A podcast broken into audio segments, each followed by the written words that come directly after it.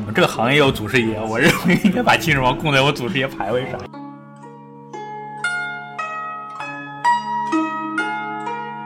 你想发财，按古人的玩法，山主人丁，水主财，嗯，一定是要在水边儿，没有水没有财，没有山没有人丁。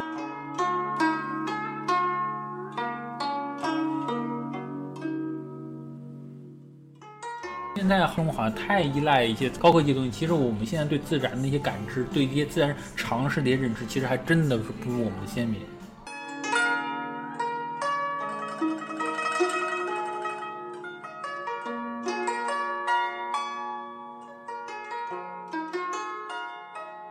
大家好，欢迎来到新一期的新桃换旧符。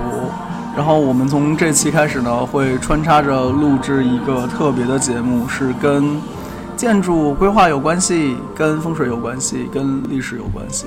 那先请出今天的嘉宾乐伟老师，我的大学同学。大家好，大家好，我是乐伟。因为正好我们和我们的没事儿，飞哥，whatever。飞哥是是大学里有缘，正好是一块共事、一块共同学习的一个同学那种。我最近对风水特别感兴趣，他说：“哎，那么大家能不能就就这个，嗯，能够聊一下跟我专业相关的事儿？”所以就此呢，我们说：“哎，正好我们俩一一拍即合，就想哎，能不能做这样一个节目？” 今天的这个背景音乐不是我们自己配的啊，这个是我们在一个呃上海蛮有名的一个小 whisky 吧里面，然后录他的背景音乐。个先介绍一下乐伟老师，你现在是在什么平台上有开节目？我现在我们一个专业平台叫国阳城的一个平台上，我做一些专业知识的一些授课。嗯、现在呢，这里边，我是关于这些课呢，会有一些是专业上的，有一些是跟我们现在职职场上有关的。嗯，除此除此之外，其实我还跟那些同学呢，会有一个自己的群，在群里面会聊一些自己感兴趣话题。因为现在其实，嗯，因为我的专业是城市规划嘛，城市规划这个行业其实说大很大，但其实说小，它其实和我们很多生活息息相关，所以能聊的点的会非常多。就我在大学的时候有个学长，他是学建筑的，同济建筑大家知道的，也是很有名。你是九八的，我九九的，他是九几的。他应该是九六和九七吧，我我不太清楚，反正他请人到我们那个大学宿舍宿舍楼里嘛。那哦学长，你知道，就是学长到到学弟宿舍，你能想的是什么场景啊？他各种写那写那。他当时做做建筑，因为当时同济的建筑很有名嘛。对他在跟我们说，他说他说哎呀，在在在我们那些呃我们那些老师眼里啊，规划建筑是是个什么关系？他就说了很多，尤其他很喜欢说一点，就是说，在我们那些大师的老师眼里，其实规划建筑是一回事儿。你看一个城市，对吧嗯它的它的那个，比如说它的人民广场或者它的那个公园，其实就是像住宅里的客厅。哎，对对，他他会这个就是我们风水里面讲说要明堂开阔。对对对，就就就这样，他会举很多这样例子，对吧？但是什么马路就是说我们的过道或者之类的。但其实我们在真正的很多嗯做规划的时间长了以后，特别我做这十几年、将近二十年的规划以后，我突然发现啊，其实规划和建筑不是一回事儿。这这是有点像什么？就有点像你说一个羊和羊群的事儿。那你不能说一个一个羊群就是一堆羊组成的。哎，这也是我说我我我年前我问你说，哦我说我说我特别想了解一下风水这事儿的原因，因为当时我正好是对传统的历史格局是感兴趣的。嗯，因为在我们疫情期间的话，我跟我们同学啊，正好是正好是也都都在家里没事儿，我就跟他们分享分享一些内容。我说你们想听什么东西啊？他们有一些孩子就说。哎，对风水感兴趣，我说那我我就试着跟他们讲一下我理解风水。但当时讲，现在看当时讲特别浅那种，特别有问题啊。所以但但别别别，规划讲 规划讲的可以很深。那个这边打一个备注啊，就是我们两个人是同学，我是四年制，他是五年制，所以我俩一起毕业。嗯然后他是读的城市规划，对对对，然后我读的是土木工程，嗯所以我就是那个传说中又土又木的。继我我就是传说中那种满满篇鬼话那种。满篇鬼话，又土又木。OK，行。然后呢，就是说跟他们聊完以后，他们感兴趣嘛，就就开始开始关注。但但对我来说，就是说从网上了解一些风水知识什么之类的也不够，完全不够。所以那时候我在问你，我说、嗯有同学也问一些问题，我说问你，我说有没有好的书？当时你给我推荐《地理人子须知》嘛，这本书我后来看了特别启发。所以从那本那篇书开始呢，我正好也开始研究中国传统的一些城市规划的方法。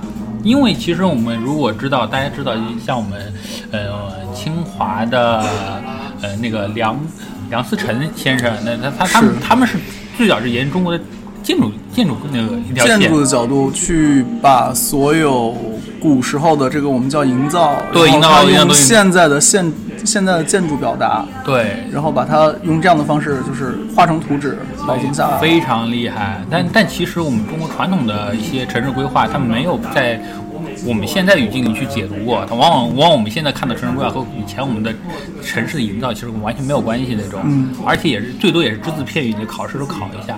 我们要么是美国式的，要么是苏联式的，然后我们的地铁是日本式的。对对对对对，但其实后来我一研究啊，发现它和中国的文传统文化浸润的非常之深，非常有意思。是所以基于这个，所以我说当时我说，哎，这点我觉得非常有意思，当时也跟你交流这点嘛。你说，嗯当时我是跟跟飞哥一块儿聊了聊得很嗨，他他他他他就说，他说能能不能就这个，我们是录一期节目那种。必须呢。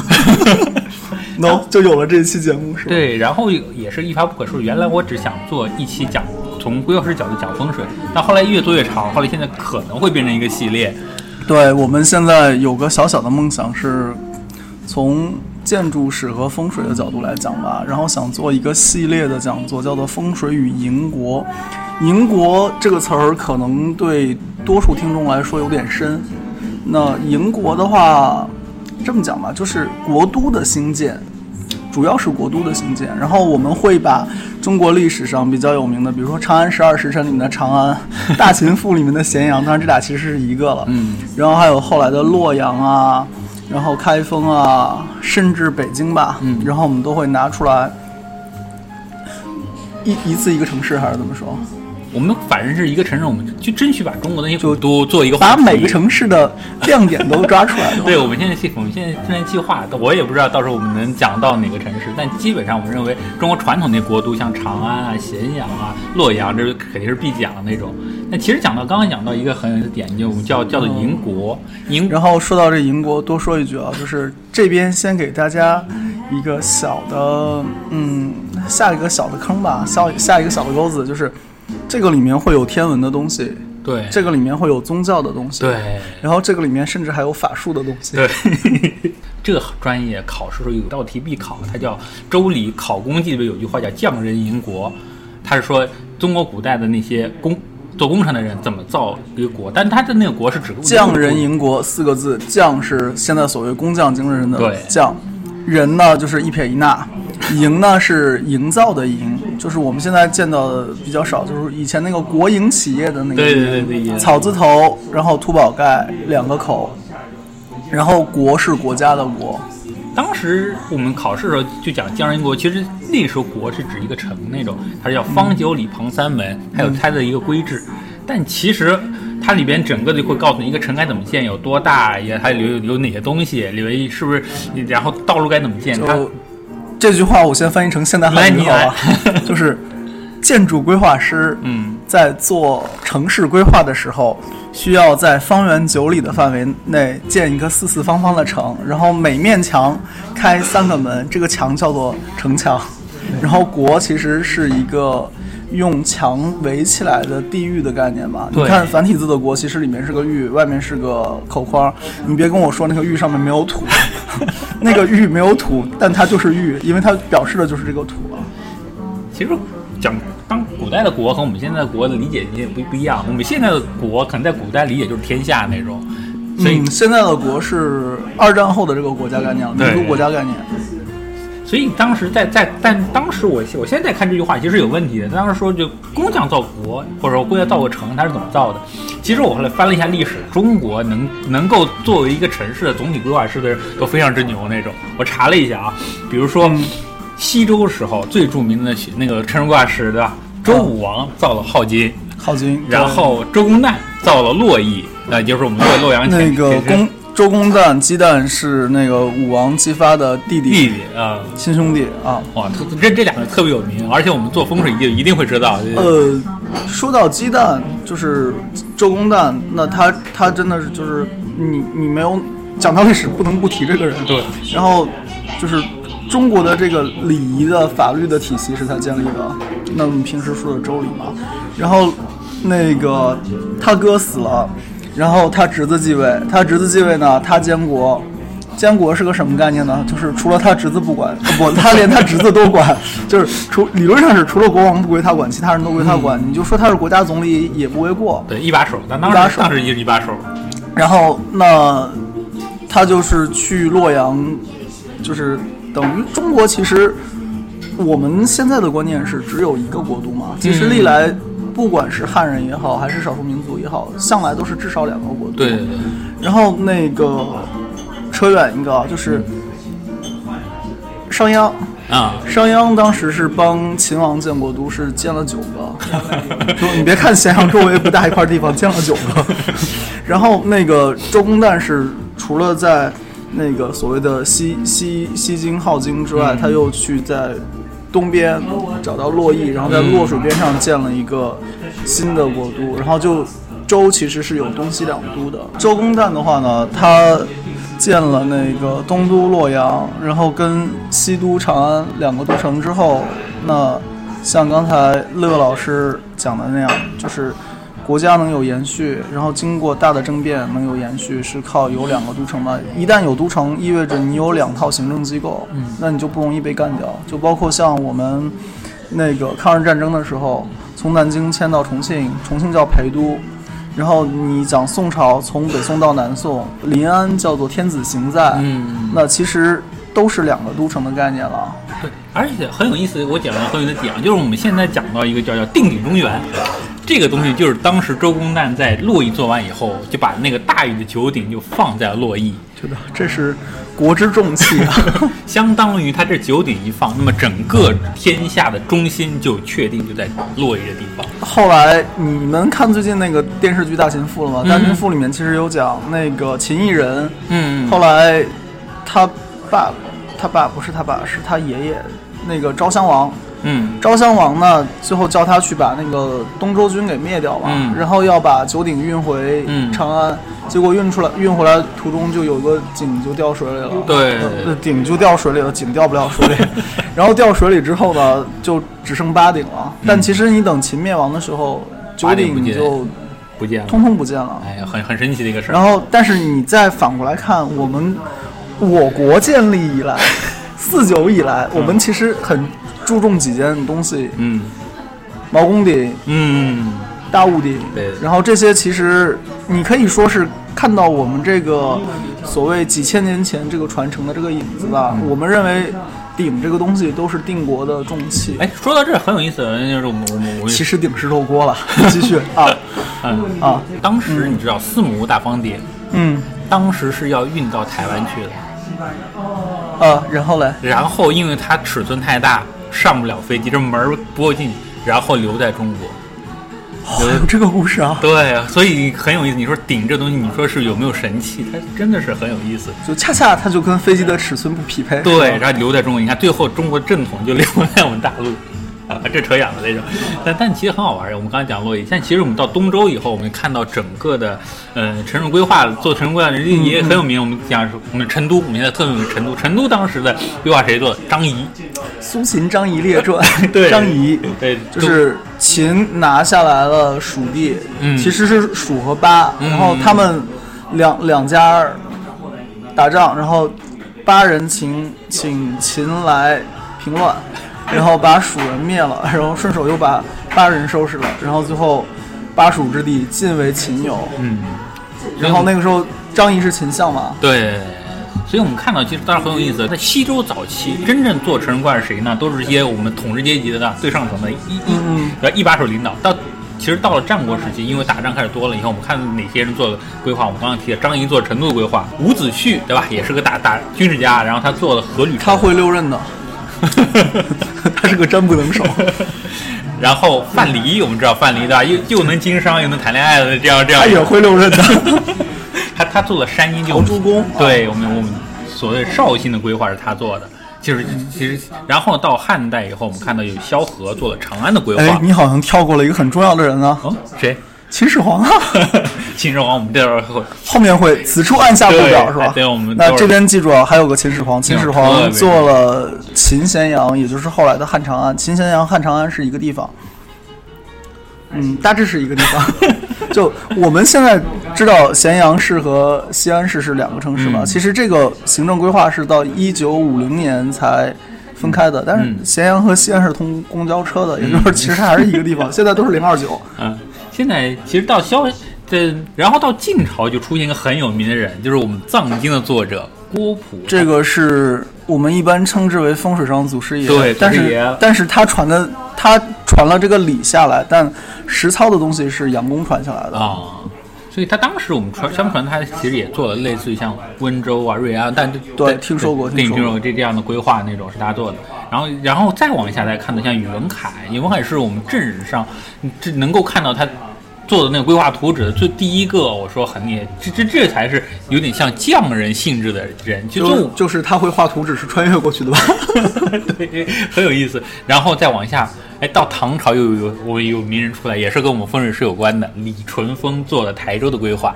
哎，你怎么不提杨素呢？我还想说鸿福夜奔呢。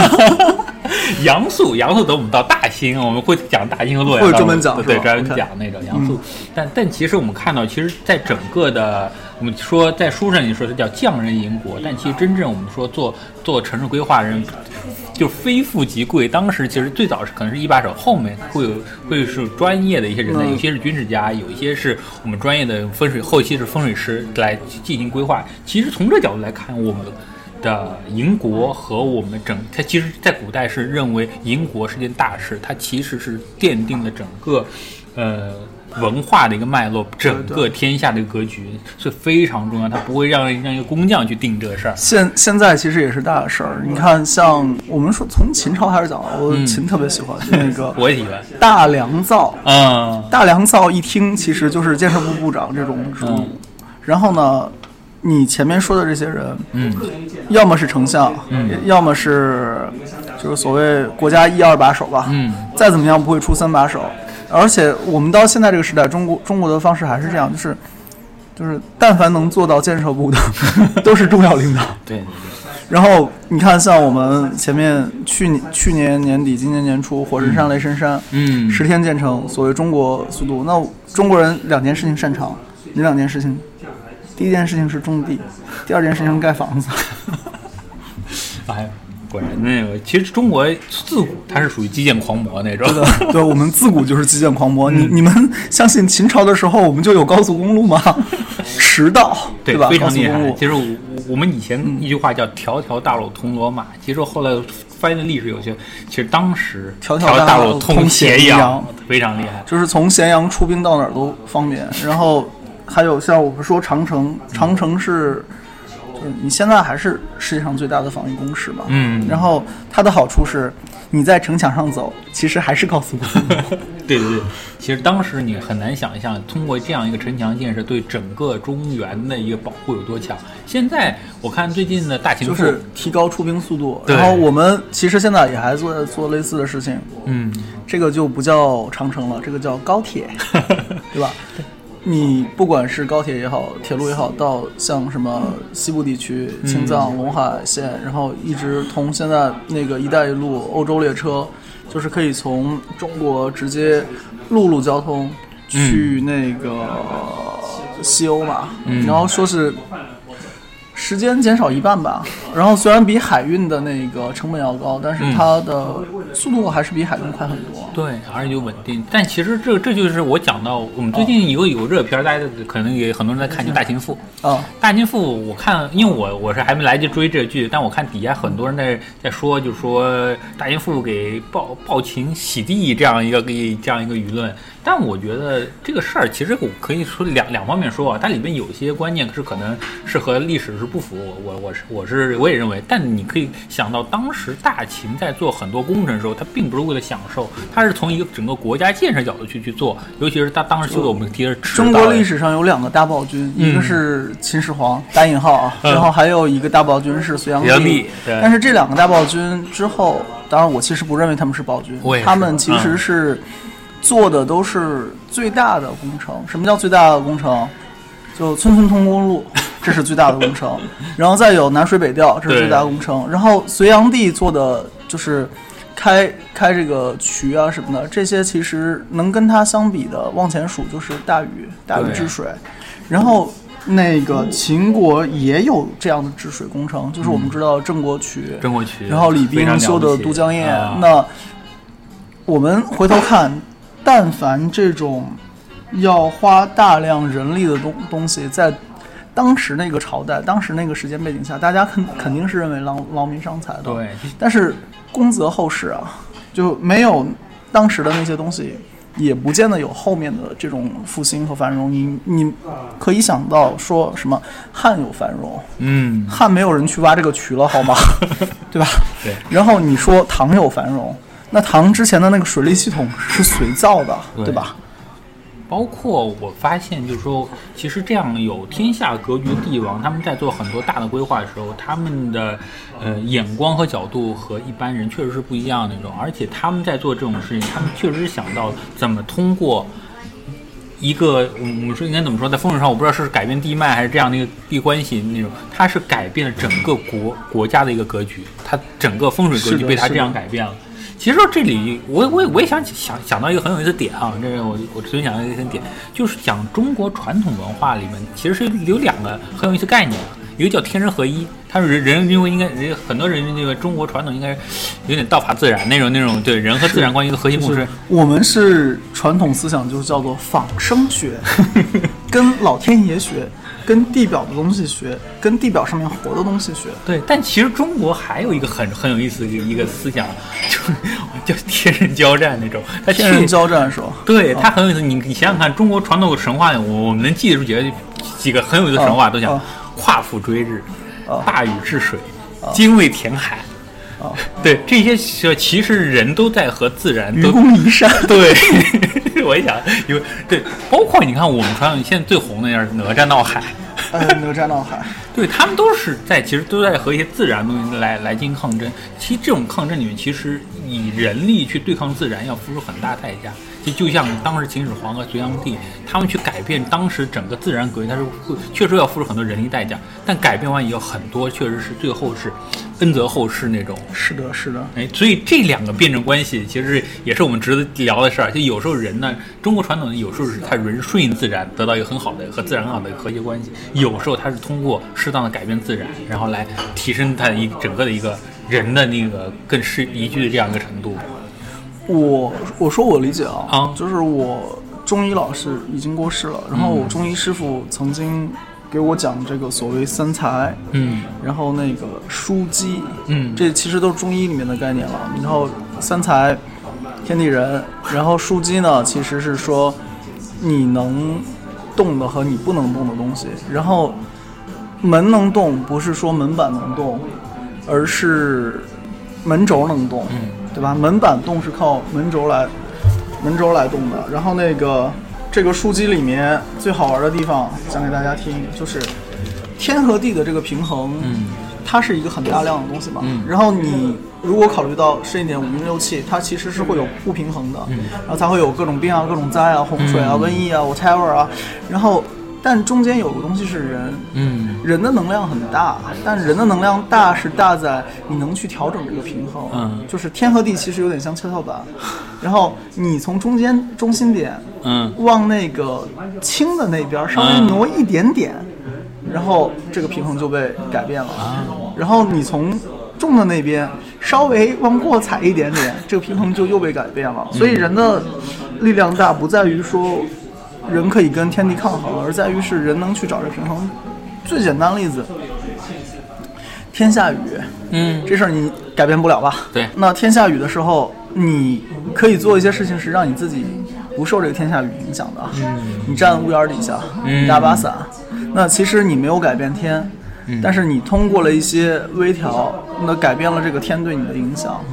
那这就是我理解你刚才说的那个天人相战，但天人相战的本质，你还是在利用天地人的这个规律在做，就是你可以在效果上是逆的，但是你不可能在规律上是逆的。哎，这个其实就是我之前和我们的飞哥也是聊到一个很有的话题，因为这是我最近读完《地理人》，我是粗读啊，粗读了一遍嗯《地理人区》的一个感受。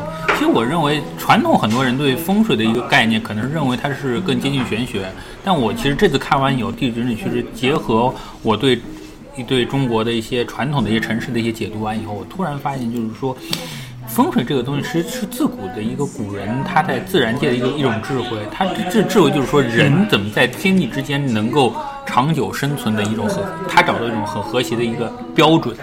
我觉得这个是我们现在做城市规划特别缺的一个东西，因为我们现在大量城市规划都会从一些美学啊，或者是是是领导喜不喜欢那种那种那种怎么说，应该说和和销售学相关的点去去说。但其实中国古代他做很多风水，就领导喜欢夸，对对对，领导型要什么的，特特特别领导导向型的。但其实中国古代做这种东西，他特别考虑到和自然这关系和和一些统序。之间的关系，其实我们前面提到了为什么周公旦能去做规划，因为他知道这个这个政权要长久继传传承下来，他需要什么东西。为什么范蠡他们能做规划？因为他们知道在战国的时候，他们怎么在这个环境里能生存下，他们需要什么东西。他们用不同的方法去解读城市应该长成什么样那种。这个东西，我觉得其实我们现在是很多是被。被遗没有没有被好好解读，所以我们在后面我们会提到咸阳城的规划。其实从咸阳城的规划里能看到，嗯，秦秦王到秦始皇他们这样几个领导者怎么的，他们怎么看待天下这样一个关系。好呀，那我们。下半场开始聊咸阳，好，然后其他吹牛的我们留在下回吹。对，好。那中间插插一个，就是刚才说到那个国嘛，然后我们现在又回到这个国的观念上了。然后这个国的观念呢，我想先跟土分一下。嗯，国和土是两件事情。普天之下莫非王土，率土之滨莫非王臣。注意啊，它是率土之滨，不是率国之滨。然后我们再说周朝，周朝有一个很有名的事情叫做国人暴动啊，对吧？从国人暴动后，我们才是开始所有历史年代能对得上号了。那国人暴动当时，我相信你们的历史老师跟我历史老师讲的是一样的，都是说是住在城市里面。那个时候城市其实就是说那个围墙之内的人暴动。那这个地方两个，一个是国，一个是土，那很明显了，就是。土呢，只要是个地都可以算土，但是中间儿有一个人类聚居点儿，然后这个人类聚居点儿外面围了圈墙，对，那这个就可以叫做国。所以我们今天定义一下营国，营国是指城市的营建。对。古时候是有城墙的城市，那我们现在是没有城墙的城市。然后那个下面时间交给乐伟老师，然后我们开始讲讲咸阳，讲讲长安。其实从我们讲咸阳长咸咸阳开始呢，我们先先讲一个很有意思点啊，就是说我在《地理人子虚之》里边看到。很有意思一个点，说中国有三大龙脉，我觉得这个可能是我们飞哥讲会比较合适一点。其实，因为我们这次会讲的第一一系列城市，比如说像你想听风水学的，还是想听地理学的，我都可以。但但我我这也是我要需要请教，就是说在整个中国的，因为我们是讲整个的国都的发展嘛。其实，在早期很有意思，早期国都都会在我们所谓中国三大龙脉中间这条龙脉上啊，中间这条龙脉其实它正好是位于整个的。长江和黄河当中，秦岭淮河一线，对，秦岭淮河一线这条线，这线现在有几个城市？我们说像咸阳、长安、洛阳、汴京，也就是后来开封。开封，大家听这几个城市就知道，一路向西，不是一路向东。尤其是早期的，我们说有东有东西之变嘛，都在在这条线上。这个，我想在风水风水上，我们先先起个头。我们飞哥先聊一下，为什么在这条线上，它这条龙脉对中国的整个的历史发展有多重要？呃，我们从昆仑山开始说吧。嗯，这三条线其实都是发干于昆仑。然后提到昆仑都是神话故事，对吗？我们提到昆仑就是西王母，然后那个《穆天子传》，然后这些都是都是神话故事。那中国人的这个所谓精神家园其实是在昆仑山。然后就像说那个黄河长江的源头在星宿海一样。嗯，然后它其实是一个。呃，你可以说它是虚构，也可以说它是在现实中有的。那现在我们说昆仑山，那就又有很多都市传说了，又是军事区，又是不能去，又是这这那那的。嗯，那它作为一个发源地，我们用地理的角度来讲好吧。嗯，那先说地理这个词儿，最早其实指的就是风水。嗯，然后呢，所以这本我们说的书叫做《地理人子须知》，它是明朝人写的。那至少明朝语境下的地理是指的风水。嗯，那后来西学东进，然后我们开始有了老外的这种地理概念。那那个时候就等于是引用了这个词来说，所谓地理是指地的道理。对吧？不是你把地理顺了，原来是这个。然后，那我们中国人理解的地的道理呢？那我用现现代人地理的角度来讲吧。嗯，地理研究什么东西？大气环流啊，大气环流其实是太阳风、热能、地面上空气影响。然后呢，洋流也是。所以一个是大气环流，一个是洋流。然后除了这两个之外，还有一样东西是地球自身带的影响，就地底下的影响。刚才那说的那些是天。嗯。地底下的影响是什么？岩浆。嗯。然后那个板块运动。嗯。向斜背斜。嗯。对吧？然后板块挤压，说明那个地方有大的能量要往上走。然后那个大的能量往上走会是什么？是造山运动。嗯。所以当你看见山的时候，是表示这个下面有大的能量在往上涌。嗯。你不要以为。这个板块只有几万年前挤压，现在不挤压，对吧？你看一下汶川地震，汶川地震其实也是挤压。你看一下那个日本海啸，日本海啸其实还是挤压。那大的能量往上走，如果它直接上来，那就是自然灾害，我们用不了，对吧？那怎么样能用呢？就是那个你不管是三门峡，还是那个小浪底，还是哪哪哪水库，这个发电。出来都是特高压，你没法用。嗯，那这个电是要先高压、特高压传输，然后到你这个城市的那个电力系统里面来，然后再逐级降压到小区，然后小区可能是三百八，到你家可能是二百二，然后还要再降一下，然后最后到你的手机之前，你的手机还有个变压器，嗯，把它降成五伏的，哎，这个就安全了，能用了。那我们在讲电的这件事儿的时候，其实是在说一个大的能量，你通过逐级让它缓下来，变成你能用的东西。那它不缓下来的时候，那触电就会死人，那叫做煞。然后你缓到五伏，哎，能充手机了，那这就叫做生，对吧？那它是一个大能量从煞气变成生气的过程。你看那个昆仑。就我们一般，咱们就不说那个喜马拉雅峰了，咱们就只说昆仑。昆仑肯定是高山嘛，高山中的高山，就是峰，甚至比峰还要再高的山。然后它三大龙脉一路走过来，那它是变成什么了？越来越平缓，连绵。连绵意味着这个电流没断，平缓意意味着这个电流变缓和了，变成你能用的。然后它最后走着走着，突然在一个地方它不走了，然后它形成了一个特殊的。环境它是围抱起来，中间可能还有个凸起或者怎么样，这个就是我们风水上说的结穴啊。那换个角度讲，人体你有十二正经对吧？七经八脉咱先不讲，那个是怪石奇穴。然后咱说那个十二正经，十二正经它也是有流向的吧？然后呢，它上面会有各个的点，然后这些点呢，我们也叫做穴，对吧？然后呢，有些点不通，你摁起来可能就会痛，会不舒服。然后你把那个点揉通了，那它这个。脉就流起来了，那就像我们说的那个山，其实它是要连绵不断、连绵不绝。然后古人说：“横看成岭侧成峰，远近高低各不同。”什么叫横看横看成岭侧成峰？就是你给他看的角度转一百八十度，那你看见的东西是不一样的。就是你从西边来，然后一直朝东走，这个就是横看成岭。嗯，然后你到结穴的地方。然后你站在东边往西边看，它停下来了，那这就是侧那个侧成峰。然后它这个停下来的地方，它的能量缓下来了。好了，你的五伏电源产生了，你可以把自己插在上面了。所以，所以我在看《地理人子虚这》里面，我看到一句话，因为原话我不记得，他他就讲就是说，像这种结穴点，它如果是广袤，它是它它是很很宏大尺度的话，它就适合做国都。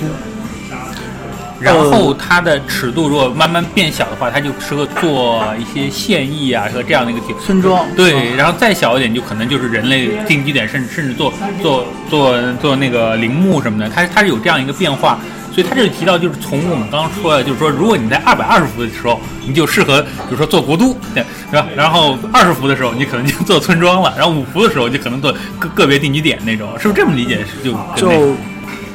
差不多，就其实是什么？就是你一个东西的功率够大，嗯，那你就可以多接点用电器，嗯，你功率小嘛，你就少接点用电器。然后对坟来说的话，其实坟不用功率特别大，但是国都的话，那需要我们不说它这个玄学上面需要多大能量吧，那我们就说你吃的问题得解决吧，对吧？那你肯定是需要有一个比较开阔的地方，能安置人口，能耕种，然后能有源源不断的物资给进来，然后也有有副产物能排出去。所以很很有意思啊，就是说，因为在早期我们人是没办法改变，就很充分改变自然的。其实我们每听到的故事，就是人从非洲一路往东走，往往西走，这样找找到他能适合他待的地方。所以我相信，当时在我们刚才说，整个，呃，他在一路走的时候，他一定是遇到过一些特别适合待的，他就他就待下来了。然后有一些地方特别好，就成为国都。你让我想到了一类现在蛮流行的游戏，嗯，就是生存游戏，什么我的世界呀、这种。然后，首先你要考虑，嗯，背包有多大，能装多少东西，然后再有我得带多少粮食，然后我还没有地图。那我没有地图的话，中国人牛逼一点，早发现了北斗星，然后能分四季，能分方向，我知道大概我是在往什么方向走。那我知道，往南边走暖和，往北边走冷。那我一路向东，那我不知道后面我会经过什么。那我跟着山林走，或者我跟着水源走。嗯那跟着山走就是跟着龙脉走，嗯跟着水走其实也是跟着龙脉脉走。所以很很有意思一点，就是中国古代的先民啊，或者说我们祖先，他就是用自己的自己感知的方式去寻找这些能够助人的这种风水宝地。地，所以这点很。但大家看啊，就是说整个中国，我们说上下五千年这样的历史，真正成为都城的城市并不多，而有些城市反复成为都城，一定是有它的原因。这也是我们我们这个系列会讲的是为什么这些地方反复好了，你说到这个地方，我可以讲这三条龙脉了。就是 其实这三条龙脉上都有形成都城。嗯北边的这条龙脉上呢，一般会说是少数民族都城多，嗯对吧？你不管是清后金，然后你或者前面的金辽、西夏，嗯基本上都是在北北边这条龙上面的，对对吧？啊，当然燕赵苦寒之地，那也有也有春秋战国时候赵国都城，也有燕国都城。当然，燕国都城其实就是离现在的我们的都城不远，对吧？然后那个中原就是秦岭淮河一线，这个就是中国地理南北分界线，对。这个嗯太公认了。然后这一条线上，刚才我们已经数过了，那南边呢其实也是有不少都城的，就这么讲吧，杭州肯定不在中线上面，嗯，杭州是在南线上面，南京算吗？南京也算然后像广州其实也算，也是在南线上面。然后我们中国是三大水系嘛，你看到山，山是龙脉，水其实也是龙脉，山龙水龙都是龙。然后那个，而且山龙其实有点怕水龙，气是遇水则止嘛。嗯那你只要有水冲刷，其实是可以把龙脉断掉的。哦，那你像我们三大河流是长江、黄河，再有是珠江？珠江流域，那现在中国的那个电力系统分配也是珠江流域是单独的南方电网，其他都是中国电网。南边的这个龙的话，那你细说的话还是有分支的，就是像江浙一带，嗯。南京、苏州、杭州这些，那它基本上是在长江三角洲流域了。然后下面那个珠江流域的其实也有都城，嗯。那就广州这个地方不止一次成为都城，对吧？近的说民国，嗯，远的说汉朝的时候那南越王，对啊，那这些不都是都城吗？对吧？好，话题回回回给你，你继续。哎 其实我们这讲到这儿，其实还是从我们历史上最有名的一条，就中间这条龙开始。因为中间这条龙它是秦岭淮河一线。其实我们现在也看大秦赋，大秦这里边有有一个桥段被别人诟病很厉害，就是说，呃，嬴政看到国库里面粮食太多，他说：“哎呀，我们这这么多粮食吃不完怎么办呢？”然后 他他很很担心，他说：“这这么多粮食，只只把天下统一了，把这粮食发给发给天下人。”他好像有这样一个桥段。但这个桥段其实是是是被人说的很厉害，秦始皇统一全国肯定不是因为这个，但当时整个的呃，我们可以看关中地区是最非常重要的粮仓，这个也是对他他能打一这样一个统一战，为什么呢？我们说战国前期他打不了统一战，只能打一些攻伐战。军力也好，这那时候那那时候也也都不行。但当时秦朝为什么能打这样一个攻啊？首先，他在军事储备和他的制度上确实是可以支撑这样一个点。我我我说一个，这上面其实我们没考虑到的地理上的东西吧，嗯，就是你们听没听过一个词儿叫黄泛区？就是黄过了洛阳嗯之后就是黄泛区。对黄泛区是什么概念？就是黄河老在那儿改道，改道就发大水，发大水就淹了，淹了怎么种庄稼？所以其实黄泛区应应该是在山东六国嘛，嗯所以就是在那个关内，也就是我们说的那个秦的领地里面，基本上是没有没有这样大水的问题，嗯而且得了那个巴蜀之地之后，又修了修了那个李冰又修了渠，然后呢，又修了那个郑国渠，有这些渠之后，水利灌溉是相当的好的。三种状况，第一种叫黄泛区，嗯第二种叫非黄泛区，嗯第三种叫有人工水利灌溉。那你肯定人工水利灌溉的这个可以得良钱、千顷，然后能带来大量的物质收入嘛？其实我我们我讲到一个很有意思点啊，这这个我们岔开话题，今今天讲到了就讲，其实我们看当时整个中，就是说我们在中国的认知上面，整个中原应该是在洛阳的黄河河，它属于那种河南的河南和洛阳之之间，他们认为是中中国的中原的中心，对吧？呃，一般说天下中心，要么是说洛阳，要么是说那个泾阳。泾阳其实是在西安旁边，嗯然后我们现在的大地原点是定在泾阳。啊、但其实你看当时的很多的，呃，像比如说像像我们当时秦朝，它的位置其实是有点偏西的。对，这个偏西其实它是有点远，因为为什么呃六国看不上秦国，就觉得哇，你你也你也是蛮夷跑在西边那种，对吧？但其实秦国当时它有很好的一个优势，什么优势呢？它既它是当时就是东方和西方一个文明的交汇处，它既在文明上可以浸润整个我们的所谓周朝遗留下来这样一个文明的一个、一个点。然后还有一个很重要的点，就是它在西方，它有很多游民表示，它很传了很多它刚好站在一个游牧文明和农耕文明之间的位置。交汇点，它其实当时是在世界的某个中心的节点位置。对，所以我们刚提到的很有意思点，就是说为什么秦朝能打攻攻伐战，呃，能打统一战，很重要一点，因为秦朝当时有一个作物叫做小麦，小麦那个时候就有小麦了吗？对，那时候就有小麦。其实秦朝当时主要的军粮是粟，就是说我们说小米，小米是最主要军对粮。对，但小米最主要军粮来说，其实，小米和狗尾巴草是同科的。但小米的产量很低。小米是很好的，但是它产量很低。现在产量高是因为我们有嗯 某些特殊人才。嗯，但现现现在小米的产量还是比不上麦，但麦是从哪儿来的？麦是从我们西域传过来的。我们秦朝正好是西域的第一站，哦，它等于是产业升级了，那个时候对相对于其他国家。对，因为它小麦在其他地方能不能种是能种，但小麦在其他地方很难高出高产，因为它需要水，对水的要求很高。稻子对水的要求更高吧？米对水的要求更高吧？嗯，米对水的要求更高，你说的是水稻对吧？水稻对啊，水稻也要求高，但小麦要求也高。你说到这个，我想起来了，小米是抗旱作物，对小米是非常抗旱的作物。，小米是非常好的军粮，那它产量太太太低，所以嗯嗯但当时。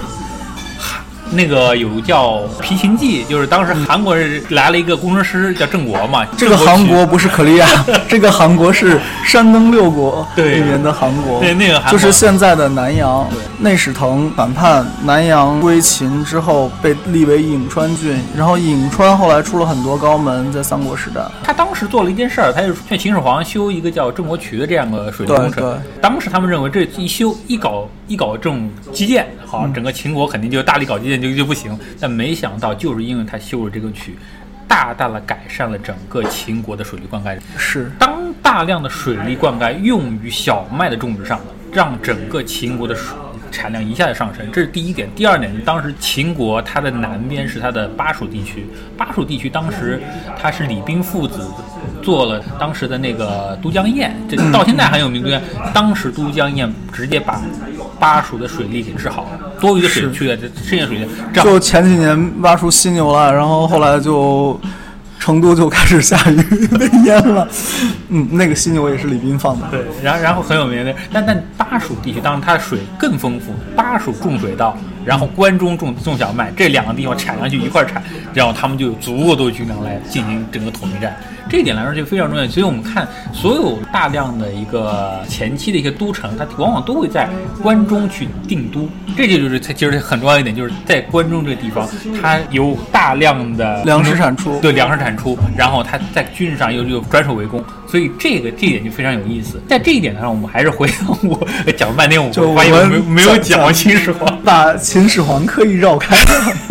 但我但我们先讲秦始皇，那我们先讲的秦始皇其实其实很，因为我说秦始皇是中国历史上最刚刚才有了选址，然后这个时候，乐伟老师在他的 PPT 上写了一句很经典的话，叫做“有了选址，史上最牛逼的规划师登场，秦始皇帝”。对，秦始皇帝是历史上，我认为我到现在认为他是，如果我们这个行业有祖师爷，我认为应该把秦始皇供在我祖师爷牌位上。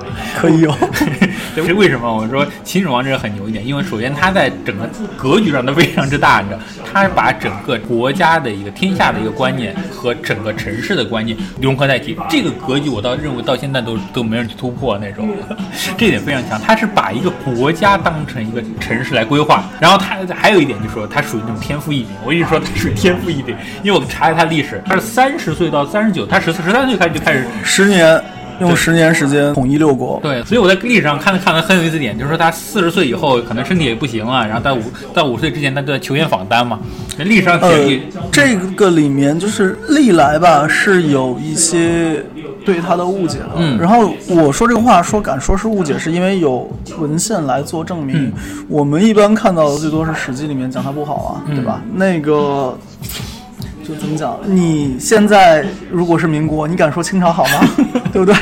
一回事儿。然后那个我们在看有一个历史文献叫《赵正书》，其实赵正就是嬴政。嬴政，然后呢，里面有讲关于他后来就就是他统治里面的一些事情，嗯包括他死的时候是不是赵高密谋啊，诸如此类。有另外一个说法，大家如果有兴趣可以去找这个文献来看。但里面有一些我后来了解到的细节是什么呢？就是秦始皇的时候，其实秦法严格，但是秦法不严苛。苛政其实是赵高上台之后的事情了。胡亥呢，也是当时因为是半价吧，嗯就跟他一起游历。而游历这件事情，其实恰好是法家讲法术士里面啊后面两个，就是法是用来治民的，术和士那其实是对国家的上层统治结构来起。你们如果看那个《大秦赋》里面，李斯就说有是李斯啊还是韩非说的那个叫做“君无为而臣有为”。啊，那他其实是通过这样一个方式，让国家机器达到最大运作的。他他四处跑干嘛？他其实就是类似于我四方巡查，那你们都老老实实的，那不是让人民老老实实的，是让官吏老老实实的。然后他的那个内史，内史是就是所谓管国家财政和咸阳国都地区的这样一个官员。内史腾，内史腾是有写类似于叫为利之道，嗯，然后呢，他就讲的是小吏，嗯。或者说国家公务员应该是怎么做事情。然后呢，他们是能达到这个所谓上听下达。我不是在洗白秦始皇，但真心秦始皇是秦始皇，秦二世是秦二世，赵高是赵高，你不能把赵高的锅和秦二世的锅都拿给秦始皇来背，嗯，对吧？而且退一步讲，如果没有秦始皇这样统一六国的东西，我们现在是什么样还不一定呢。但我觉得秦始皇，我们我们现在可能很多人都会聚焦在两点，一个是秦始皇四十岁之前，他可能就是各种斗那种，然后统一六国，先先先在宫里斗，然后哦接着统一六国。但四十岁到五，他是五十岁离世的那种，嗯四十岁到五十岁属于秦始皇晚年。但是秦始皇后面十年在干嘛？我们可能在历史上知道，都是秦始暴政，都都在修修修长城对基建狂魔那些事儿。但其实我们仔细看，秦始皇做的那些事儿，奠定国本的东西。对，他是他以天下来做规划，他他做这些事儿，他包括我们前面提到修直道也好，修什么也好，这这都是他他也包括他我我们打一个不恰当的比喻啊，啊那个，请问，八十年代开始改革开放，我们先做的事情是什么呢？啊这样大搞建设呀。对。所以当时是很厉害，除了我们现在能看到，比如说秦皇陵啊，这这这可呃阿阿房宫这些，这是他可能个人要享受一下，他其实也没享受着，也着啊，他基本上都都在巡游那种，但他巡游的事儿都是在巡查整个国家的一个基础建设情况那种，因为他走的所有的道都是是当时的水路路，都是他当时做的那个 最重要的高速就是。我修的高速，我得 我自己走一遍。但这里边我们先提两个很有意思点啊。首先我们说一个天纵之谜，就是说，诶，当时我们说秦秦才总共十五年左右嘛，十五年左右时间，最后是被当时六六国的兵，就是项羽和刘邦推翻，但其实是被刘邦推翻了。嗯但其实刘邦当时推翻的时候很有意思。这个地方我又要打个岔，啊就是说焚书坑儒这件事儿。啊，他只是把民间的书烧掉了，嗯。然后在秦的公务员体制里面，其实是有国家图书馆的，对。然后那萧规曹随，萧何这个是汉的丞相了，对吧，抢着还抢着秦的小吏，秦的小吏，对对对。他他被后世诟病的最大一件事儿就是。后来火烧了房宫之前，他没有把那些书都弄出来，没有把国家图书馆的书弄出来，啊。所以最后书等于是项羽烧的。他当时也拿出几车，他当时拿出几个都是律法，对吧？对他只拿这个公务员手册，啊其他东西不管。但但所以也是因为他拿的那几车，所以后面有一个讲法叫做，就是汉朝的法规其实是秦朝奠定对的，而这个秦朝奠定的并不是胡亥和胡亥和二世奠定的，反而是李斯和秦始皇奠定的。其其实大家也可以看到，就汉朝后面能能统续那么多几百年那种，也可也可以看到秦朝早期的制度其实或许没有我们想象那么严苛那种，但你对对它可能会有一些失误，但未必有想象那么严苛。这一点其实我倒想象的很有意思。嗯，你看《大秦赋》里面有个很经典的，就是那个内史腾，嗯一开始他是韩韩韩国的官员嘛，嗯。那他后来愿意去叛韩归秦。有一个打动他的点儿是说，当时因为赵国被经济制裁，被秦国经济制裁，然后呢，那个魏国和韩国就大炼钢铁，其实是大炼大炼青铜了，啊。然后呢，相应的农民都去炼高炉了，那就没人种地了嘛。然后韩国就开始贫瘠断粮，当年没断粮，第二年没粮食收而已。然后第二年没粮食收之后，韩国就出现大量的流民。那这些流民呢，就被安置到像你刚才说的郑国渠流域。嗯然后在郑国渠流域的话，他们是被赐予耕牛、拖拉机发了，嗯然后耕种工具。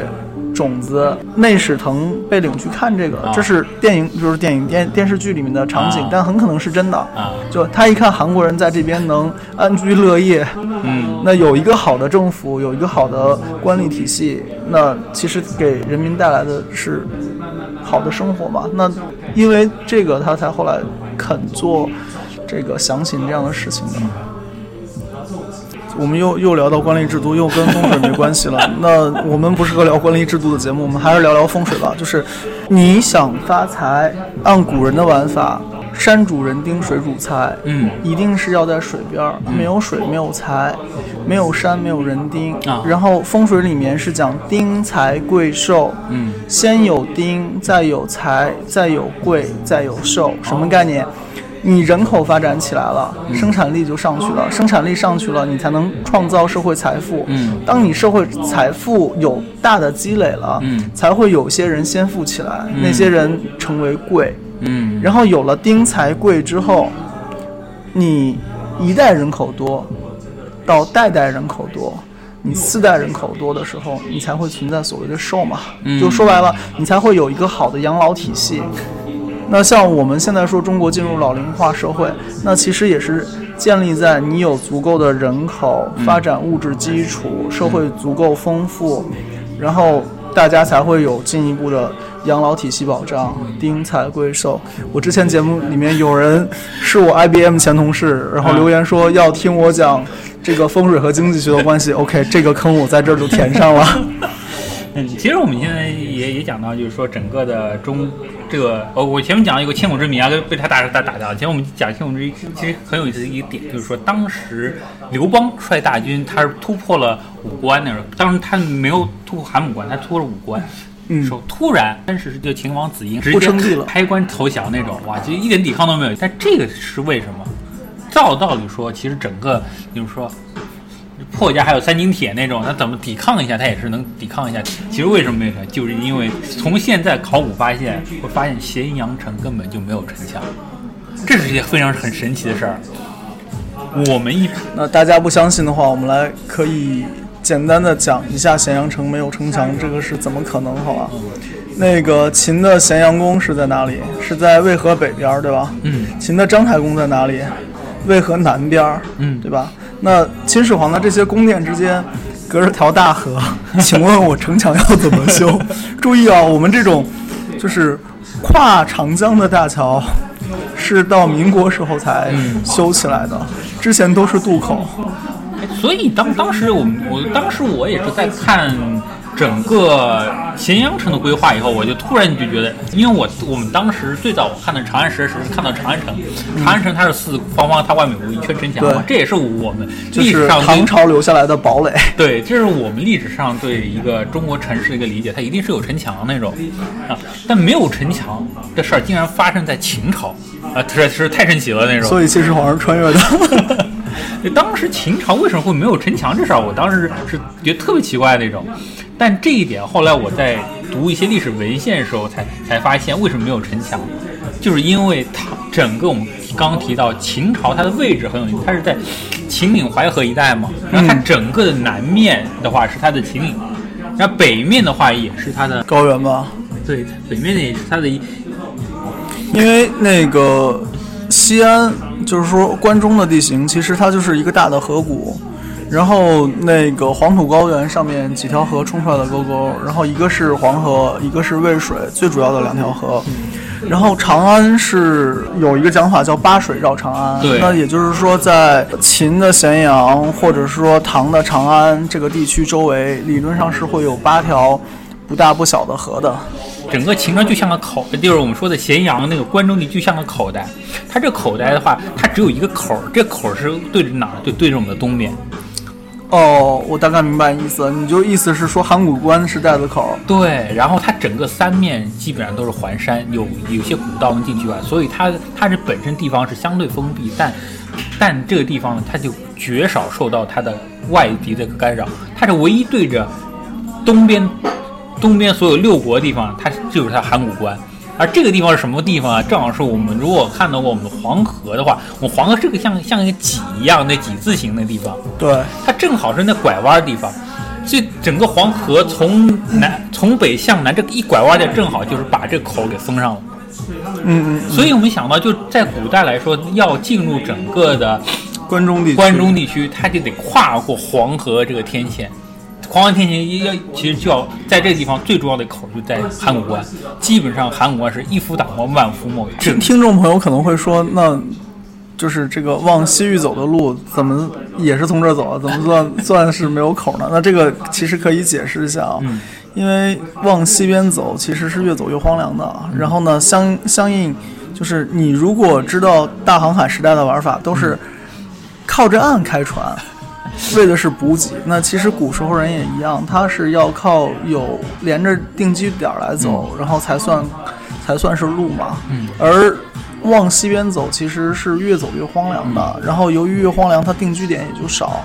然后你说那个关中连的是巴蜀，巴蜀的话，其实之间通的是栈道，栈道其实都不是特别好走的路，所以诸葛亮六出祁山，他的那个。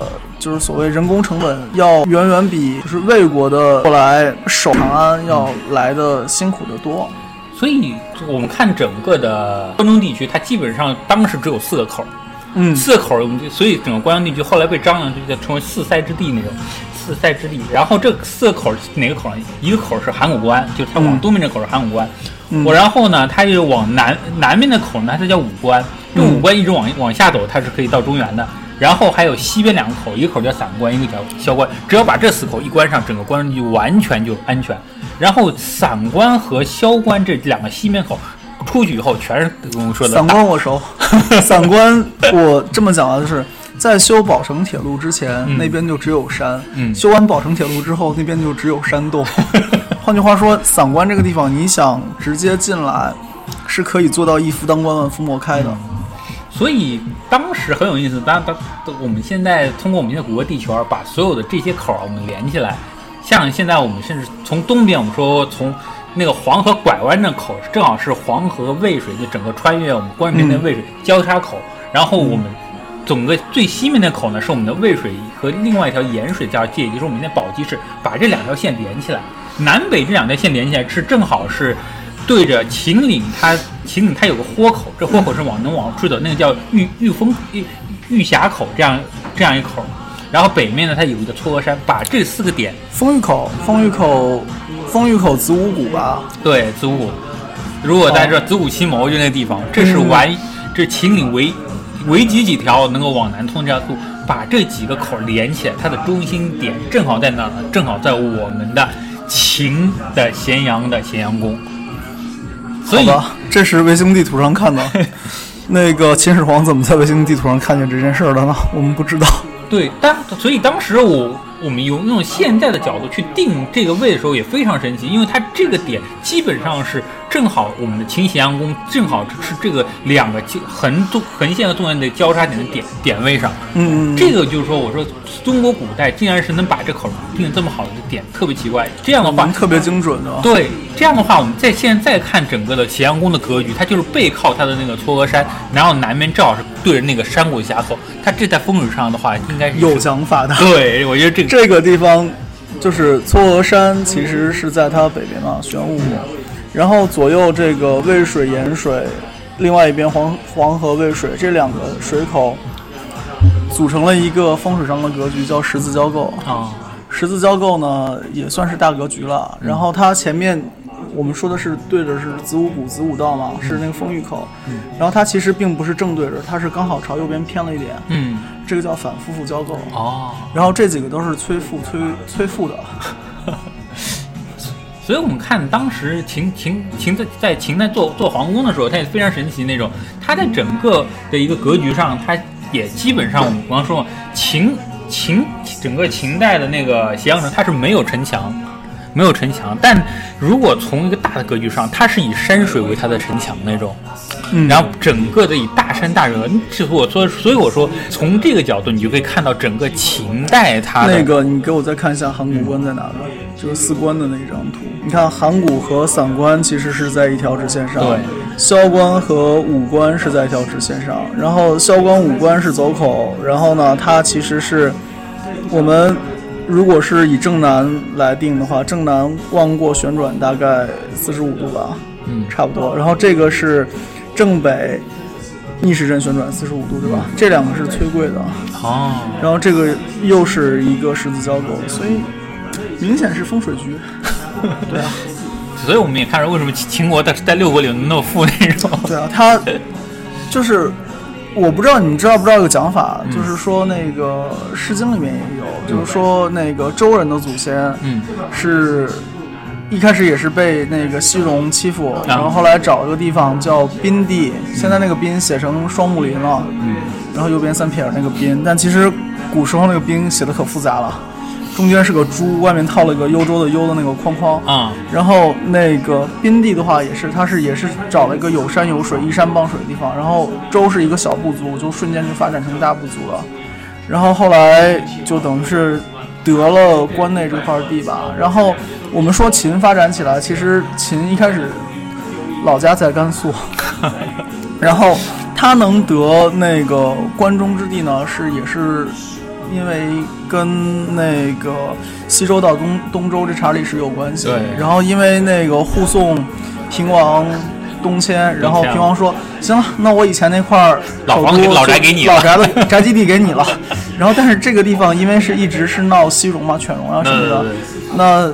秦王也很没辙，他就做了一件事儿，说地归我了，地契也是我的，但是其他人想进来就进来，那我得宣示一下主权，我弄点地标吧。嗯，然后就弄了点石头墩子，在上面刻上文字，然后把那块地框下来，然后那个石头墩子，后来我们称之为石鼓，就是石鼓文的那个石鼓。石鼓就是这么来的。这么来的啊。然后所以就。其实秦国人拿下来这块地也不容易，然后但是拿下来这块地之后，确实是可以做到大发展。但是秦始皇怎么知道定咸阳宫的位置，并且把它的这个水啊和口啊都安排的这么好，那我们不知道。但是从你拿出来这个地图上面看，那这个明显是被设计过的，不像是一个随随便便摆出来的东西了。对，然后这只是我们说一个整个咸阳，它是以秦岭这整个这个这个山套作为它的一个城墙，这就我觉得突破我们一般人的一个认知。第二个呢，我们其实可以如果把它的整个的城市，在我们说它不是有四口嘛，往东西南北延伸。这个延伸呢，其实我在后我在查整个。那个秦始皇后面，我们前面提到他，他是有五次出巡嘛，第第五次就第五次就没回来那种。他五次出巡基本上就从这几口出去以后，他基本上是到了我们的琅琊，就我们现在连云港的地方。他几次出去，有一次是到陇西，然后北他到了九原，那南最南边呢，他最后有一次是到了后来大就是那个舜尧舜的舜，他最后的那墓地那地方，香妃竹那地方，对，香妃竹就九嶷山。他到了这几个点，他这几个点他都是通过我们前面提到，就通过秦直道和一些水路去的。他基本上一般就一就是顺便就检检查一下他那个基建工程。咸阳好像我记得咸阳当时是有水路是可以直接通到长江里面去的，然后他南下是都是这样走水路的。对，他把整个他的整个别别看他整个出行，他一一点都没去玩那种，基本上都是考察工人去东西南北。他去了以后。他基本上很有意思，它比如说它到东面那那琅琊地方，它就立两个石碑，他以后这就是秦的东大门了。嗯，然后然后到北面九原地方，呢这这以后这个地方长城一座，这这地方就是以后我们北的疆界。它基本上它通过这种游行而把整个的大秦的疆界给定一下。我们如果可以把它最远那几个点如果全部串联起来，感觉是最早立界碑的。对它最早把这点，这他的十字交叉又在哪儿？又在我们的秦的咸阳。啊，特别神奇！我说这点特别，我当时也不知道他是怎么去做到这一点的，对吧？就古人肯定是有什么我们现在不掌握的科技。对，所以所以从这角度来看，当时我说为什么我说秦秦始皇，我说他的规划的思想呢是非常非常的厉害，就是说他基本上 后面十年一点都没能用在享受上。他首先他他把应该应该其实真正的秦的咸阳的。定都，我我我看了，我这查了一下，也不是他，也不完全是他定的。当时从商鞅开始就就定在咸阳，但从他那个格局时候，他就放弃了一个以城人为城墙作为一个一个边界这样的想法。以他当时有自然山水、自然的那个山形作为边界，这这一点很厉害。第二点呢，他当时把咸阳作为整个中原、整个秦国的中心来打造它的基础建设。哇，把这样这个样一个格局放在中心，我觉得非常的厉害。你说到这个，我想到一个东西想给你听啊，嗯，就五环之歌，就是北京现在到几环？七环啊，是啊，然后上海是三环对吧？内环、外环、中环，嗯，然后那个我们说环的时候，其实是有个什么特点，就是。就是两圈之间是一个生活带，嗯，对吧？嗯，然后那个除了这些生活带之外，可能还会上面有一些就是副中心，嗯，那这个副中心的概念，我们在规划里面其实是跟美国人学的啊，对吧？然后那个当然，其实我们只能说是现代的美国推行这种玩法，但那个是八九十年代的东西，嗯，现在又过时了。过时的原因是什么？没办法，副中心之间都要建大量停车场。然后并不是你生活在 A 副中心，你就一定工作在 A 副中心嘛。然后，嗯，这个一圈一圈的体系，嗯，就是所谓那个五环也好，那个中环、内环、外环也好，这个其实是一个营国里面有的传统的概念，五福啊，对吧？嗯，五福是什么？其实是周人的玩法，就是我京畿周围多少里是我最亲的这些亲戚，也是最大的这些宫。越往边儿，嗯，行政等级越低。对，越往边儿，嗯，越是蛮荒，越是越是蛮夷。所以你看，他其实你说他咸阳，咸阳都。外面围了一圈山，然后给它围成了一个这个叫我们现在叫什么？围了一个咸阳经经济区出来，然后这个经济区外面有一圈墙围着作为保护。那它里面就是等于是类似于一个军区嘛，一个卫戍区，然后再往外又是一圈一圈的，然后来发展它的经济。那你出了咸阳这个圈儿，外面它可能还会有一些它的基础设施建设，然后呢，像它连到那个琅琊啊、陇西啊、九原啊。然后这些路，它相当于是我们说的延安路高高架，嗯对吧？高架高速公路这种。但他当时他的想法非常先进，他认为只要我我咸阳这地方，我我有山川为险要，然后我有一定的屯兵来说，然后整个的四周的疆界，万一有什么什么事情，我就可以让让这些军队通过这些的所谓的直道也好，水路也好，就快速出兵，就可以平叛。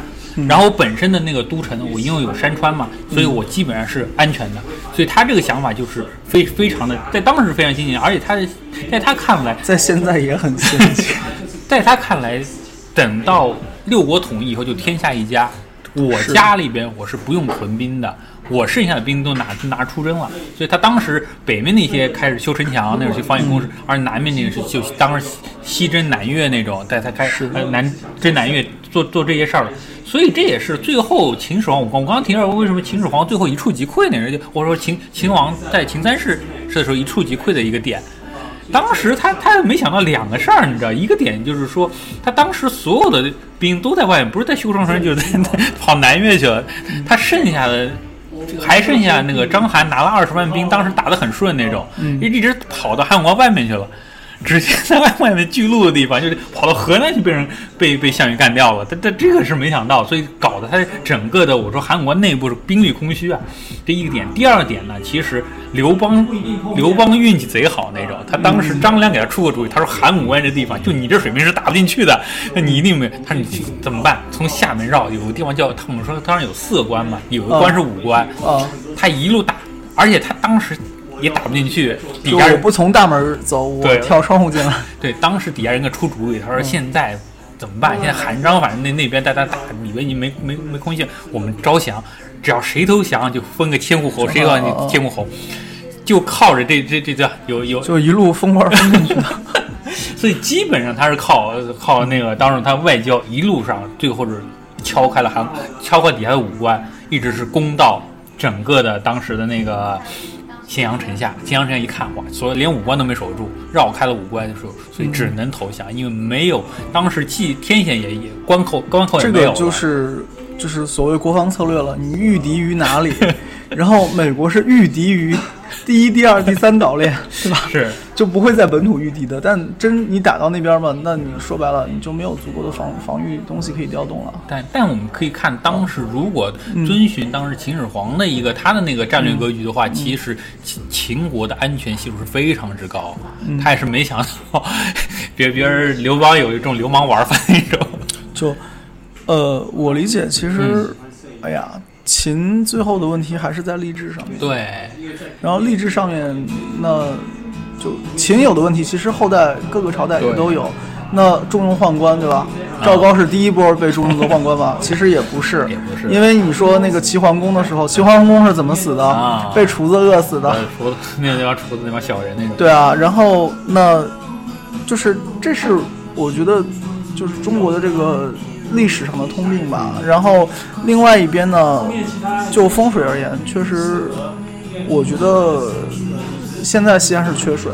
那在西安不缺水的年代，那西安确实是一个。啥啥都有，对风景也好，不然我我们最最牛逼俩朝代，汉朝、唐朝都在这儿，对不对？还不止，他后后来好好多朝代，当时当时其实，在唐朝之前，嗯，都以长安和洛阳作为啊，能能够正牌天子能待在那儿待的。你你如果出这两个地方，你做天子都不认为你是正牌的那种。就最多是一个村长。好，然后第一点我们基本讲完了，我们讲为什么当时秦秦就是秦王子婴连抵抗都没抵抗，是因为没办法，他是当时没有城墙，没有城墙个没有城啊，墙的，他特别反当时人类格局，对但其实这个东西呢，不是秦始皇的问题，对吧？但但我们说第二个好，我是千古之谜，我们我们聊个聊个八卦那种，就是这些太后为什么能在当时众目睽睽之下能能够自由恋爱那种，这也是特别神奇的事儿吧？就是当时太后住的是什么什么宫呢？甘泉宫。对，甘泉宫，甘泉宫，甘泉宫和我们现在知道的那个咸阳宫，就皇上住的地方不在一块儿。哎，这个点就离得远吗？离得特别远。为什么？因为在我们传统印象，比如说我们在我们现在知道紫禁城，紫禁城皇上、皇皇后的地方，那和太后的都一定是在后面的那个。大大秦赋里面不是皇帝住章太公，然后太后住甘泉宫吗？后来那个太后太后回去养孩子了，然后是 跑去跑去雍城吧？雍城了。对。但其实我们现在看整个的咸阳的早期，它的整个的咸阳宫在哪？在渭河以北。嗯。然后大量的宫室，我们提到的甘泉宫呀、章台宫啊、兴乐宫，它都在渭河以南。嗯。这个就是我就说，这个就是大大突破现代人的很多的一个理解。我说为什么？我说为什么前面提到了咸阳城是没有城墙的？它也没法建城墙，为什么？当中它整个城市当中是有一条渭水，对，跨渭河。它为什么会做这么反规划的一个事儿？哎，特别神奇。我说，就我们被那个元明清的故宫限制住想象力了，就觉得皇帝肯定是一大家子，九九九千九百九十九间，然后摆在一个城墙里面。对。当时很很很神奇，我当时看了一下整个的咸阳的那个地图布局，特别奇怪。当时我觉得特别奇怪，是因为它整个咸咸阳宫也好，它它它里面那个我们刚刚说的那个甘泉宫也好，包括后来的阿房宫，阿房宫也在渭河以南，它基本是散落在渭河南北。这种无序的散落，当时是特别奇怪，为什么会这么无序散落呢？直到后来我看了一相关文章，他提到一个点，他说整个的。当时三辅皇图二十七年，作信宫渭南，以而更名信宫为极庙，向天极。自极庙到骊山，作甘泉前殿，筑甬道，自咸阳属之。始皇穷极奢侈，念不下去了。住咸阳宫，因北陵营殿端门四达。以则子宫向地居，渭水贯街，以向天汉。横桥南渡，以法牵牛。这段话用汉语讲，就是冬至前后晚上六点到八点的咸阳顶部天空，所有的中国古代的星图跟咸阳城的地图是对应的。所以，刚刚刚刚我们飞哥就讲了很多事儿，这也是我们。查历史查到的事儿，也是我后来看到《地理人子须知》里面他提到一个点，我非常震惊的事儿，就是当时他们做这个规划的时候，他们讲的就是说天人合一，他们认为地上人的皇皇帝在皇权和天上那种那种天地那皇权，它是一脉相承的，就天子天子天地的儿子，天地怎么住？皇帝也怎么住？对，所以他在做整个咸阳大规划的时候，他是认为我一定要和天上的那个星星辰北那个的的星宿一定是一一对应的。所以整个咸阳的一个规划，他所谓的我们天上的咸阳宫的规划，他的阿房宫的规划，他甘泉宫啊，甚甚至我们知道的上林宫，其实都和天上的星宿是一一对应的。很有意思一点，他整个的规划当当。别人观测的，就是说，在我们刚刚提到，就在冬至日的时候，你看整个咸阳的天空，它的星辰的那个样，正好映射到。这就有个很浪漫的玩法了。如果我在秦始皇时代，公元前两百二十年左右的咸阳迷路了，这个时候刚好是冬至的晚上，我抬起头看看天上的星，欧了，不用 GPS，不用百度地图，天上啥样？地上啥样，我就基本知道我是在哪儿，要往哪儿去了。对，就这这就是我们前面解释前面一个很很有意思问题，就是说为什么它这里城市里面它会有一个渭河贯穿？这渭河在哪儿？这渭河对他们来说就是天上那个银河，它银河对照的渭渭河，渭水贯街以向天汉。对，就是渭水代表了天上的银河。对，然后那个咸阳宫是代表天上的那个紫薇环。紫薇环。哦，然后它的那个天天市环呢，就是。那个咸阳的那个居民区，居民区啊，然后最有意思就是说，在整个中国，因为我们现在了解什么黄道十二星，可能更更熟一些，对中国传统东西都都都已经不太熟。在整个中国跨银河，它有六颗星，这个星叫格道，它是传说中天上天地渡过银河那那那那那条路那种，它正好在整个的咸阳宫的南面，横横跨。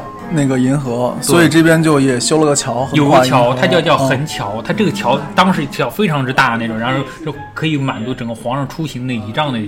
然后它在南面的话，正好它当有我们的星宿里面有个银饰那个星的话，它正好是后面的阿，就是我们现在的阿房宫。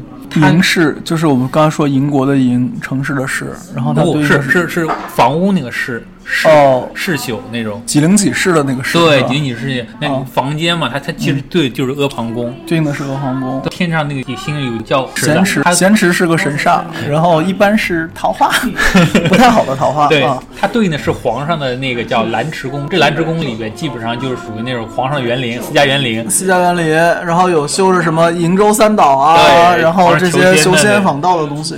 然后我们刚刚提到甘泉宫，就是在整个以南，包括他上明院也对上天上星，也叫天院这个星，所以一一对应。所以刚刚我我飞哥讲就特别浪漫一个事儿，但其实他讲的浪漫事儿呢，我想到另外一个事儿，就是说嗯在古代，你说如果说整个的疆域那么大，但但如果跟底下的就是我们说边远地区的人讲，咸阳城是什么样？你看天上的星星，你就知道咸阳城什么样。这个更浪漫。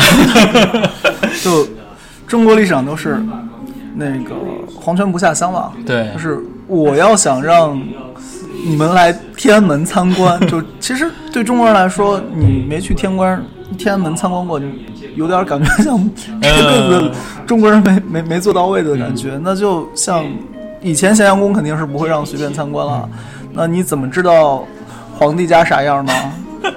那皇帝家那样，对，看看天就跟就就天上那个皇上住的是一样的。那你其实就能更有一种所谓我们后来讲叫君权神授嘛。那我们还是这话，就是天子。那我仰望天空，我想到的是这个国家最重要的那个人，这个国家权力最大的那个人。那这个是我觉得是一个。文化上的东西，你说是统治上的灌输呀，什么这些东西也对，没错。但是它需要一个文化上的去表现那种。就是我需要一个东西，让六国成为一国，让七国成为一国成为一个统一的华夏民族。对，所以我觉得当时我看到这个规划的时候，我我是非常震惊。我说他当时已经可以用到一些当时的天文历天文的历法什么的去去用在他的一个城市设计上。我觉得这个格局非常之大。这这就是周里面周礼里面讲的，就是所谓那个圣贤教化民众，对吧？嗯这个这个其实是某种意义上是一种教化了。对啊，我所以我我就说，我说当时在我们看来，我们现在城市规划可能解决都是些比较实际的问题，在当时其实秦始皇已经把城市规划跟一个国家的统序，那所有人的观念的那个统一已经连接在那那一块儿。我们再反过来讲一个近代的事儿，好吧？嗯就是今天提到过梁思成，嗯那北京建二环，嗯，拆城墙的时候，啊梁思成在那边哭。那请问拆二环的时候，不是拆城墙建二环的时候，他教化了民众点啥？对不对？就是所有的东西我们都当糟粕丢掉了。然后现在习大大说什么？我们要有文化自信力对。那你的文化自信力从哪里来？其实，就当时我看到咸阳城的这张图，就是他把整个咸阳城和整个天上的星座连接在一块儿这张图的时候，我突然就是说想把这个做成一个系列，因为我我发现我们在我们现在做的规划和当当初在做规划时，其实。我们差距有多大那种？当时人做做做规划，他其实想到高度也好，他的格局也好，甚至他对文化浸润也好，跟我们现在没法比。我甚至我不客气说，我说当时如果你没有一点天文和地理知识，就像就相当于我们现在你没有一个什么天文天文系的一个，起码是研究生的一个文凭，你都不好意思做规划那种。那这个里面就说到一个风水的东西啊，嗯风水里面有句就是俗话叫做“一流先生看星斗”，嗯，二流先生看水口，三流先生满山走。就作为当下的规划师，嗯那多数时候我们真的是满山走。然后像秦始皇这种，嗯，是嗯，紫薇环在哪里？咸阳宫在哪里？天汉在哪里？渭河在哪里？那这就是所谓的一流规划师了。所以当当时我看，因为我也是看到这个的时候，我才注意哦，原来中国传统的倾向里面还还有就听到紫微宫啊、天、嗯天天士环啊这样的，嗯我才嗯才看中国历史上他其实对这天文它是有有很多很美很或者说很浪漫的想象，比如说他认为紫微环里面住的就是天地，然后他每颗星都对应天地各种活动的地方，然后它天士环是对应着很多百官天上那些百官办公的地方，然后它的它的就就是《西游记》里面所谓那个天庭啥样，地上皇帝家啥样。对，这是这个是当我看很厉害的，然后我再翻《地理人子虚志》时，他就提到了，就是当中国古代所有都城的建造，它都是和天上这种紫微环啊，呃，嗯，这些星座它是一一对应的。嗯包括我们在后面也提到了，就它对应它才能应那些人事儿嘛，对，对吧？就不然司天监干嘛呢？司天监看这些星星，哎，那个星星亮了，哎，那个星星走错位置了，那对应的是皇帝要问了，那是灾啊，是祥瑞啊，嗯对吧？那具体应到什么事情上，也是看这些星星应到什么事情上。对，然后在在后面呢，比如说像我们之后我们也会提到我们的长安城、我们的洛阳城，它都也都有这样的一个对应关系，但。但我看到后面几个都没有秦始皇这个这这么浪漫和这么潇洒，他后面那那些就就相当于就那我我先挖个坑在这儿，就是预告一下，就是洛阳。洛阳城其实跟大禹治水有关，对大禹治水呢又跟愚公移山有关，然后这个后面我们会讲。嗯，然后呢，像到了我看当时叫《地理人的须知》里面，他提我们中间那条龙的时候，他认为最、这条龙上最好的几个。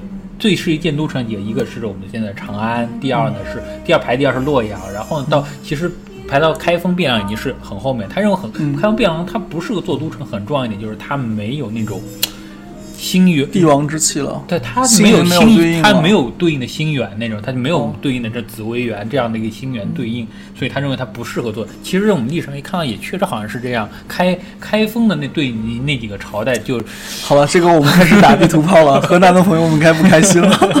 啊，好，那咱们就是就此打住那种。他，所以我们讲到，呃，我们前面讲到，就是因为整个的它的那个咸阳城的那些都市那个工程啊，它它是和天上星一一对应的，所以它是很散布在大地上，苍茫大地上。所以很有意思的一个点呢，就是当时太后她住的甘泉宫呢是在渭水以南，它是属于她的一个宫殿，然后这个宫殿基本上门一关，别人都管不了，所以太后当时芈月和那种义渠王啊，那种就太那个我们赵赵赵赵太后后面。洪老来的一关，然后皇上也都不知道，就各忙各的去了，这也是很有意思一个一点。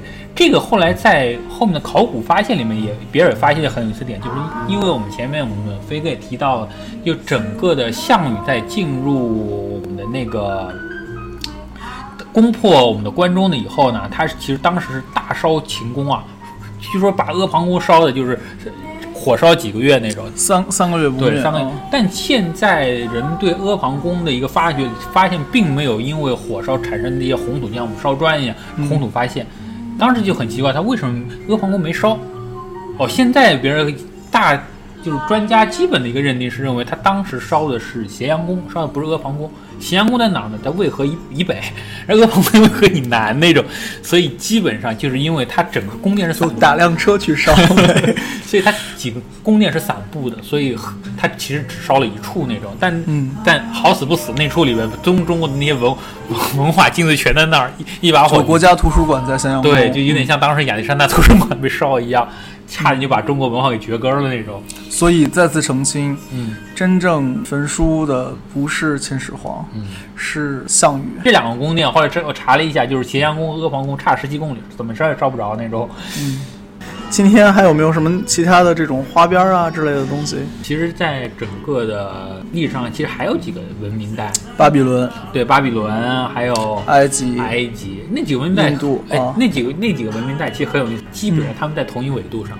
北纬三十五度，对，一个资料说，整个地球它不是有大气环流吗？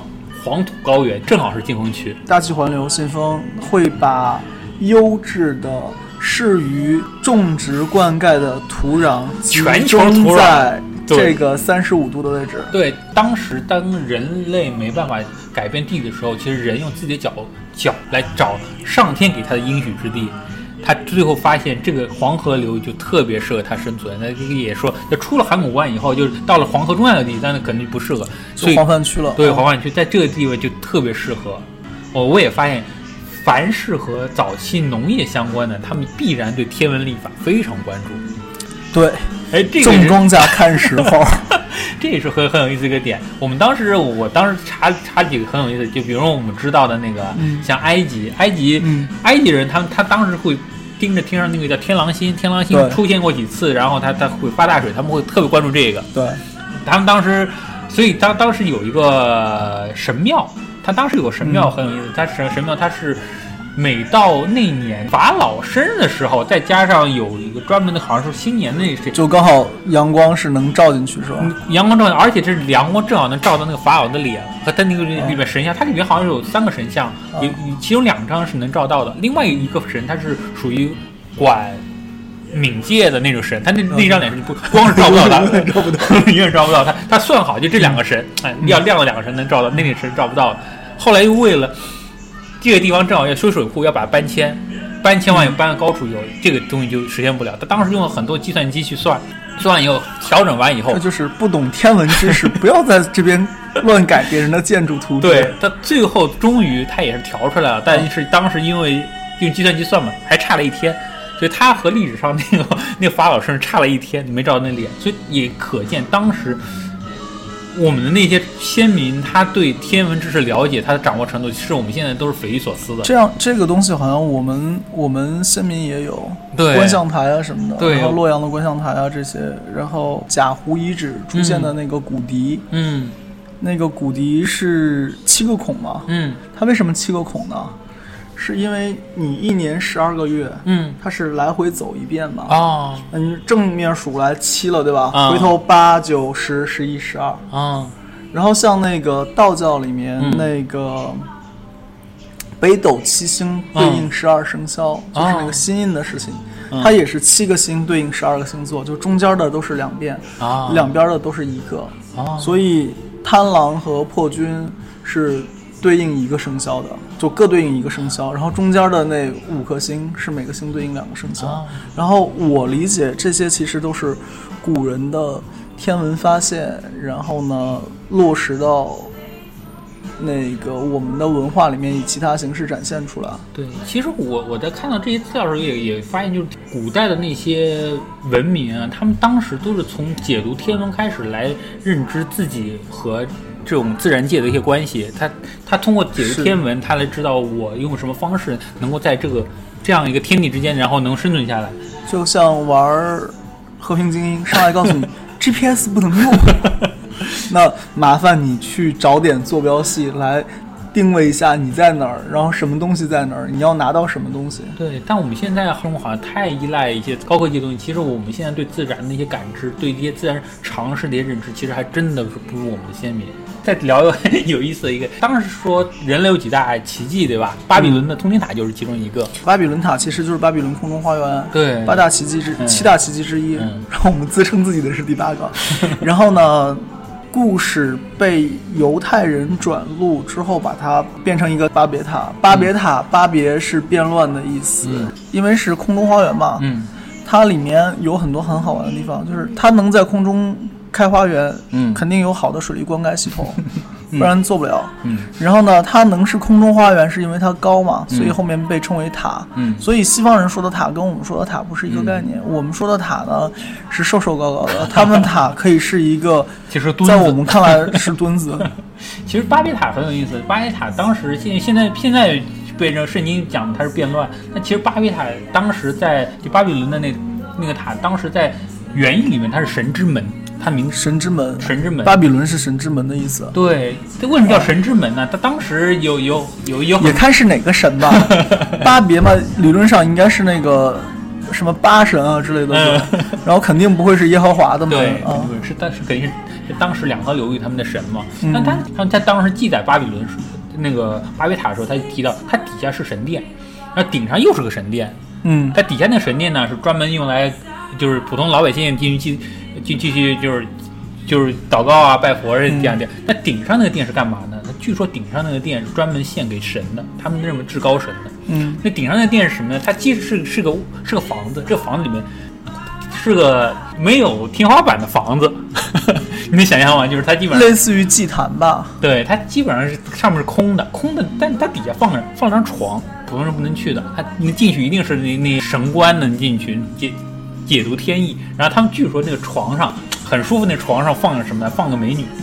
啊，但现在的很多人解读，他那个床其实是用来看天的，他就躺在这床上就看天。你说这个房子的时候呢，我第一个反应是，嗯，跟我们天坛是一个用途。